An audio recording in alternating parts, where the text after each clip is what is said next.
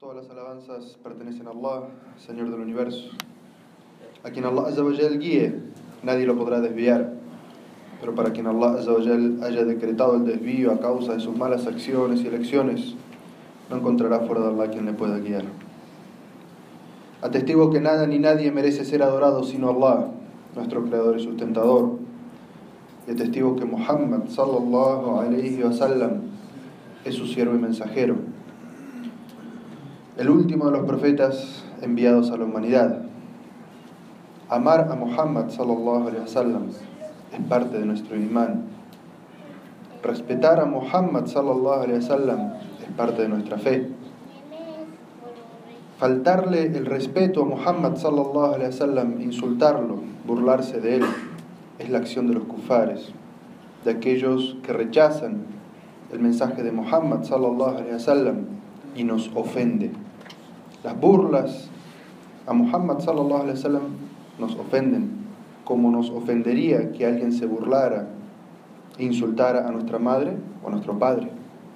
Tal como dijo Muhammad sallallahu alaihi wasallam, ninguno de ustedes va a creer, a completar su fe, a ser creyente, hasta que yo sea más amado para él que su padre, que su madre, que su hijo y el resto de las personas. Entonces, claro que los insultos y las burlas al profeta Muhammad sallallahu alaihi wasallam nos duelen y nos ofenden. Pero ¿acaso vamos a responder de una manera distinta a la que nos han ofendido? No. Allah nos dice en el Sagrado Corán y lo hemos dicho en la jutba anterior, si son agredidos respondan de la misma manera. Entonces, si nos ofenden con un dibujo, pues les devolvemos con un dibujo, pero no atentamos contra la vida de nadie. Atestigo que Muhammad sallallahu alaihi wasallam es el último de los profetas enviados a la humanidad y como dice Allah en el Sagrado Corán, fue enviado como misericordia y gracia para toda la humanidad. Alabamos y agradecemos a Allah por haber enviado a Muhammad sallallahu alaihi wasallam como profeta, como maestro y como guía para la humanidad y amarlo y respetarlo es parte de nuestro imán.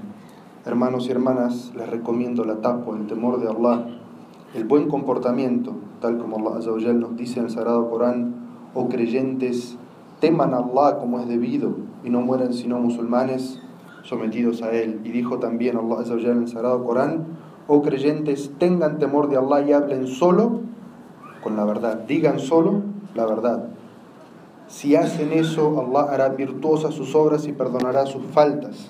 Quien obedece a Allah y a su mensajero obtendrá un triunfo grandioso.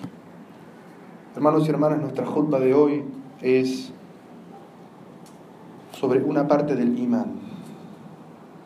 Como dijo el profeta sallallahu alaihi wasallam en un hadiz, la mitad del imán. Nuestra jutba de hoy es sobre el udú. Y algunas personas podrían decir, ¿por qué se va a ocupar una jutba completa en explicar cómo hacer el udú? Es un asunto sencillo.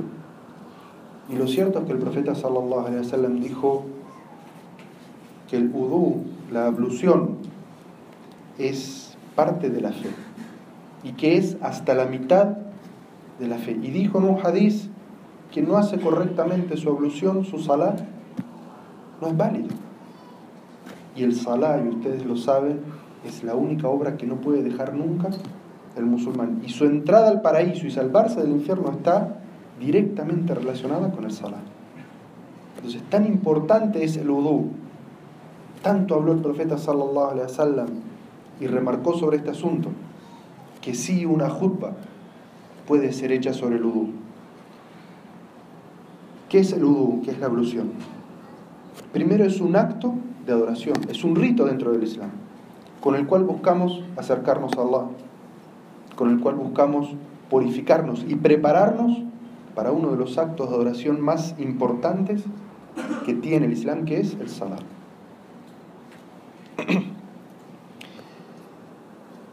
Y el udú tiene eh, tiene muchas virtudes, muchas virtudes. El profeta sallallahu alaihi en distintas distintos hadices habló sobre las virtudes que tiene hacer el udú, todos los méritos y los beneficios que nos da hacer el udú. Uno de esos beneficios es que el día del juicio final, que va a ser un día muy difícil y un día para muchas personas un día de oscuridad,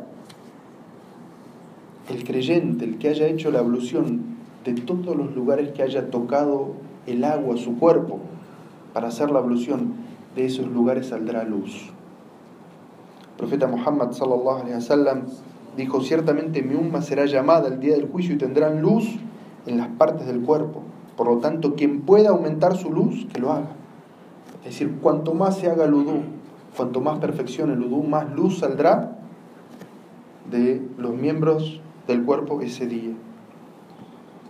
Y Abu Huraira dijo, escuché decir a mi mejor amigo, es decir, al mensajero de Allah, los luceros del creyente llegarán hasta donde llegue el udú. Es decir, le saldrá luz del cuerpo y hasta dónde llegará esa luz. Todo lo que haya tocado el agua del vudú. Otro de los beneficios que tiene es que la ablución hace que se perdonen nuestras faltas y nuestros pecados, nuestros errores. El profeta sallallahu alaihi wasallam dijo, para quien haga el vudú correctamente, todas sus faltas saldrán de su cuerpo, inclusive las que están debajo de la uña. El profeta sallallahu alaihi wasallam usa esta metáfora y las faltas no se esconden debajo de la uña. O los errores se esconden debajo de la uña. Debajo de la uña se esconde la mugre. El profeta sallallahu alaihi wasallam dice quien se higienice correctamente, quien haga su ablución correctamente y el agua llegue a todas las partes que tiene que llegar, haga la ablución correctamente. Todas sus faltas, incluso las más ocultas, las más pequeñas, como las que pueden estar debajo de la uña, las borra el vudú. ¿Y cuánto estamos nosotros necesitados del perdón y de la misericordia de Allah? Y cada uno de nosotros sabe, como diría este hadith, sus mugres. ¿Y cuánto estamos necesitados de que Allah nos perdone esas faltas? Búsquenla en el vudú. En otro hadith, el profeta sallallahu alaihi wasallam vio a Bilal, un esclavo liberto negro de Etiopía, lo vio que entraba al paraíso antes que él, que caminaba delante de él en el paraíso. Y fue y le preguntó al otro día, le dijo, Bilal, ¿qué es esa acción que siempre haces, que hizo que fueras delante de mí en el paraíso? Y Bilal le dijo, no sé qué obra puede ser, salvo que cada vez que pierdo la ablución, la renuevo y hago dos, eh, dos una oración. Y eso era lo que había hecho que caminara delante del profeta sallallahu alaihi wasallam en el paraíso. Y en un hadiz muy hermoso, el profeta sallallahu alaihi wasallam nos habla del transcurso del udú y cómo durante el udú van cayendo los pecados. Y dice, cuando una persona hace correctamente su y el agua cae de, la, de su cara, con el agua cae el último de los pecados de lo que haya visto. O con la última gota de agua que cae de su rostro cae el último de los pecados que haya cometido con sus ojos. Y quiera Allah perdonarnos por todos los pecados que cometemos mirando lo que no deberíamos mirar. Y dice, cuando cae la última gota de agua de sus manos, cae con esa gota el último de los pecados que puede haber cometido con sus manos. Dice, y al lavar sus pies se va con la última gota de agua todas aquellas faltas hacia las que se haya dirigido con sus pies. Así nos habla el profeta sallallahu alaihi para que nos entusiasmemos, nos inspire a realizar el udú y cuando hagamos el udú no sea como algo mecánico, sino que seamos conscientes de la misericordia de Allah, de la enseñanza del profeta Muhammad sallallahu alaihi wasallam al momento de hacer el udú y que no sea algo solamente físico, sino que esté relacionado con nuestra mente y también con nuestro corazón. Y el udú tiene también una virtud muy especial. En estos días en los que la mención del profeta Muhammad sallallahu alaihi wasallam está tan cerca y se habla tanto de eso y los musulmanes no sabemos qué hacer para defender a nuestro profeta Muhammad sallallahu alaihi wasallam. Escuchen este hadiz hermoso del profeta Muhammad sallallahu alaihi wasallam. Una vez el profeta salió de su casa acompañado de uno de sus compañeros y llegó hasta el cementerio en Medina. Y como era costumbre del profeta sallallahu alaihi wasallam, saluda a la gente del cementerio y dice, la paz sea con ustedes, morada de gente creyente. Si Allah quiere pronto, nos encontraremos con ustedes. Así saluda el profeta sallallahu alaihi y es la sunna de todo musulmán cuando pasa por un cementerio donde hay musulmanes, saludar de esa manera. Y luego de decir esa frase, el profeta sallallahu está poniendo en esa frase lo limitado de la vida. Dice, en algún momento muy cercano me voy a encontrar con ustedes, es decir, voy a morir. Y luego de decir esta frase, el profeta dice, me gustaría ver a mis hermanos. Me gustaría ver a mis hermanos. Y los sahabas, los compañeros que estaban con él, se preguntaron y le dijeron, mensajero Allah, ¿acaso no somos nosotros, tus hermanos? Y el profeta sallallahu alaihi wasallam le dijo, no, ustedes son mis compañeros, mis hermanos son aquellos que vendrán, no me conocerán, pero creerán en mí. Dice, los sahabas le dijeron, ¿y cómo los reconocerás? El día del juicio, cuando esté todo el mundo. ¿Cómo vas a reconocer? Porque a nosotros nos viste, sabes quiénes somos. Pero a tus hermanos, ¿cómo vas a saber quiénes son? Y el profeta sallallahu alaihi wasallam les dice, ¿acaso ustedes creen que el dueño de un, de un caballo negro, pero que tiene su frente blanca, no lo reconocería de otro que es completamente negro? Los sahabas le dijeron, por supuesto que sí, mensajero de Allah. Entonces el profeta sallallahu alaihi wasallam dice, pues mis hermanos los reconoceré por la luz que sale de la ablución que ellos han hecho. Y cuando los vea, me voy a adelantar hasta ellos y les voy a dar de beber del agua del Haud, de la fuente del paraíso. En otro hadith dice que aquella persona que beba de esa agua jamás volverá a sentirse. El punto de esta historia, de este hadith hermoso del profeta sallallahu alaihi wasallam, es que él nos va a reconocer. Sallallahu alaihi wasallam no nos vio. Nosotros somos hermanos del profeta sallallahu alaihi wasallam por este hadith. Él no nos vio, pero nos va a reconocer, te va a reconocer el día del juicio por la luz que va a salir de las partes del cuerpo que te lavaste haciendo el wudu. Subhanallah. Y así el profeta se va a adelantar y nos va a agarrar de la mano y nos va a dar de beber. Entonces, ¿qué mejor forma de honrar al profeta Muhammad sallallahu alaihi wasallam que hacer correctamente el wudu para que ese día él nos reconozca, nos vea, nos tome de la mano y nos dé de beber en la boca de esa agua tan especial. Allah Azza menciona el wudu, la ablución en el Sagrado Corán. Menciona que el wudu tiene cuatro partes indispensables que deben ser lavadas. Dice Allah Azza en el Sagrado Corán, oh creyentes, cuando se dispongan a hacer la oración, lávense el rostro, los brazos hasta los codos, pasen las manos húmedas sobre la cabeza y laven los pies hasta los tobillos. Allah menciona en este versículo todo el vudú. Dice, cuando se dispongan a hacer la ablución, a hacer la oración, lávense el rostro. Los brazos hasta los codos, pasen las manos húmedas sobre la cabeza y laven los pies hacia hasta los tobillos. Esas son las partes indispensables del vudú.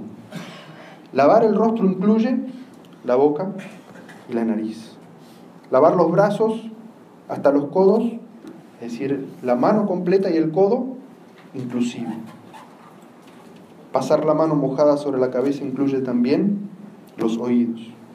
Y lavar los pies hasta los tobillos, que están mencionados a decir que los tobillos también es una parte inclusive del udú.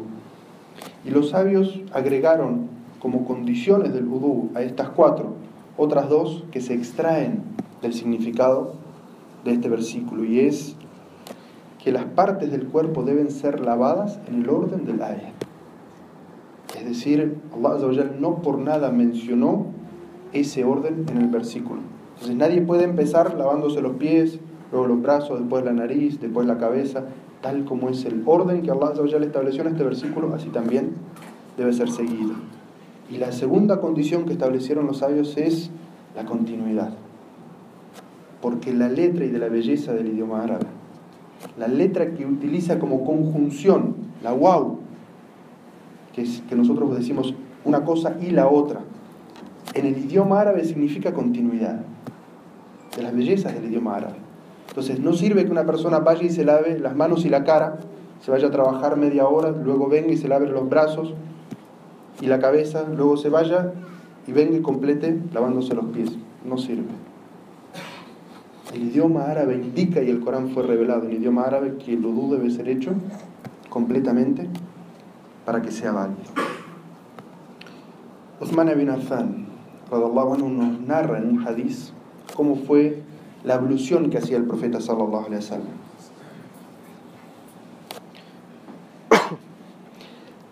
Pidió agua, siendo califa, pidió agua. Se lavó las manos, pidió que vertieran agua y se lavó las manos tres veces. Luego se lavó la boca, ingresó agua y la escupió. Luego aspiró con su nariz agua y la botó. Luego lavó su cara tres veces. Luego lavó desde su mano hasta el final de su codo, tres veces, cada brazo. Luego se pasó la mano mojada sobre la cabeza y finalmente se lavó los pies tres veces.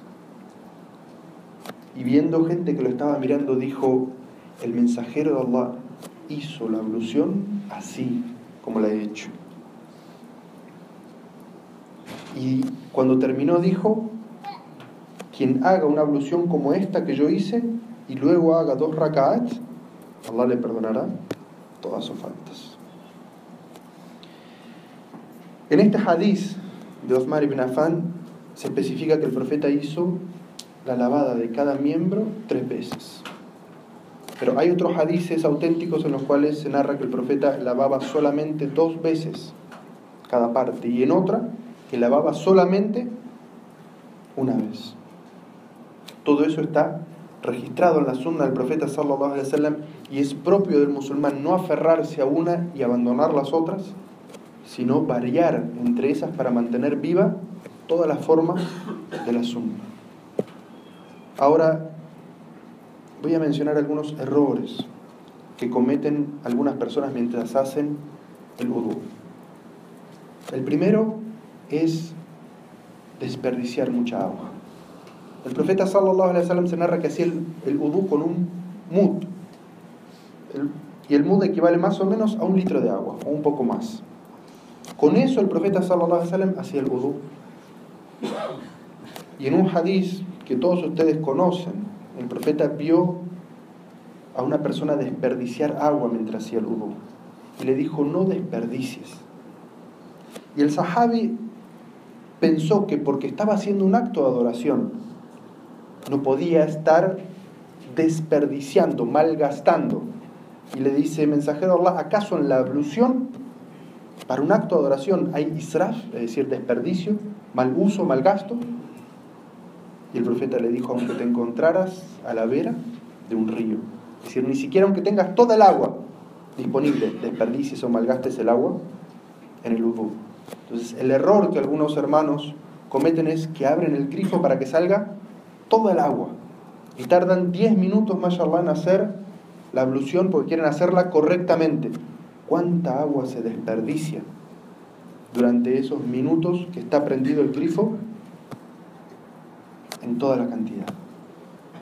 Ese es el primer error que va en contra de la sunna del profeta Muhammad sallallahu. El segundo de los errores es la pronunciación de la intención en voz alta. Y eso es contrario a la sunna. Los sabios dicen que la intención está en el corazón, no en la lengua. No hay un solo hadiz en el cual el profeta sallallahu alaihi wasallam haya pronunciado su intención para hacer algo. Pongo la intención de hacer el udú para hacer el salat de no hay ningún hadiz. Ni que lo haya hecho para hacer la oración ni ningún otro acto de adoración. La intención está en el lugar. Y como dice un gran sabio, Ibn al-Qayyim, dice, la intención es el accionar hacia una obra. Decir, cuando uno, dice, cuando uno piensa, voy a ir a hacer el udú, eso es la intención, no hay por qué verbalizarla. Otro de los errores es dejar de pronunciar el bismillah antes de comenzar la ablución. Y esto es cuando la ablución se torna algo mecánico. La persona la hace y no menciona el nombre de Allah. Es decir, bismillah antes de comenzar el udú. Y aquí vale mencionar que quien haga el udú dentro del baño no debe mencionar el nombre de Allah en voz alta, sino que debe mencionarlo hacia sus adentros. Pero debe decir Bismillah antes de comenzar el udú. Otro de los errores que se cometen es no lavar correctamente la cara y echarse un poco de agua sobre la cara y dejarla caer. Eso no es lavar la cara tal como lo enseñó el profeta Muhammad sallallahu alaihi wasallam. La cara comienza donde normalmente sale el cabello y termina en la pera. Y desde el lóbulo de la oreja, desde aquí hasta la otra oreja. Es decir, eso, todo esto es el rostro. Y aquel hermano que tenga barba debe humedecer sus dedos y pasarla por entre los vellos de su, de su barba.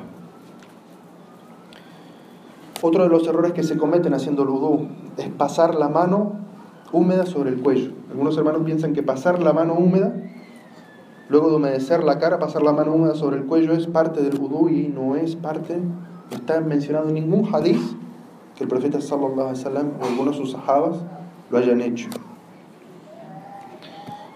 Y otro de los errores es simplemente mojar las partes del cuerpo sin frotarlas. Es decir, no alcanza con abrir el grifo y dejar pasar el agua por el brazo, o como dijimos, arrojar el agua sobre el rostro, o meter los pies en un cubo con agua, no alcanza. El profeta sallallahu alaihi wasallam se frotó cada uno de los miembros, las manos, los brazos, la cara, los pies, frotaba el profeta sallallahu alaihi wasallam mientras caía el agua. Esos son de los errores que algunas personas por desconocimiento cometen. Y voy a narrarles una pequeña historia para terminar esta jutba sobre cómo corregir a veces a las personas cuando uno ve que están haciendo las cosas mal. Todos tenemos nuestro orgullo. Y a nadie le gusta que vengan y le corrijan las cosas, solo aquellos que se han educado a sí mismos y saben que cuando alguien los corrige es Allah el que le está enviando el conocimiento. El Hassan y el Hussein, nietos del profeta Muhammad sallallahu alaihi wasallam, vieron a un señor mayor anciano, que estaba haciendo el udú y lo hacía mal. Y ellos eran jóvenes. Y pensaron y hablaron que si iban a corregirlo, un árabe de aquella época, un anciano, unos jovencitos, posiblemente este anciano no supiera quiénes eran ellos, iban y lo corregían, él en vez de aceptar el conocimiento, los iba a rechazar. ¿Qué hicieron? enfrente de ese anciano, dijeron, vamos a competir entre nosotros dos, a ver quién hace el udú más parecido a lo que hacía nuestro abuelo, el profeta Muhammad el anciano escuchó. Y el anciano empezó a mirar. Son nietos del profeta sallallahu alaihi wasallam. No estaban hiriendo sus sentimientos de te vamos a corregir, te vamos a enseñar, unos jovencitos, a un anciano cómo es. Entonces el anciano empezó a mirar. Y ellos hicieron la ablución tal cual habían visto a su abuelo, sallallahu alaihi wasallam, hacer la ablución. Y el anciano aceptó, lo tomó, aprendió de ellos. Entonces cuando quieras corregir a alguien, busca una manera en la cual no vayas a herir el orgullo. No quieras mostrarte que eres el que tú sabes. Nadie tendría más derecho que el Hassan y el Hussein a hacerlo. Y no lo hicieron. Ellos querían, intencionaron en su corazón hacerle llegar el conocimiento a esta persona sin el renombre. Entonces, cuando vayas a enseñar a un hermano, a una hermana, cómo se hacen las cosas y los ves haciendo algo equivocado, busca la manera de no herir su orgullo y que sea el conocimiento realmente lo que llegue. Hermanos hermanas, pidamos paz y bendiciones por el profeta Muhammad sallallahu alaihi wasallam, tal como Allah dice en su libro, ciertamente Allah y sus ángeles bendicen al profeta, oh creyentes, pidan paz y bendiciones.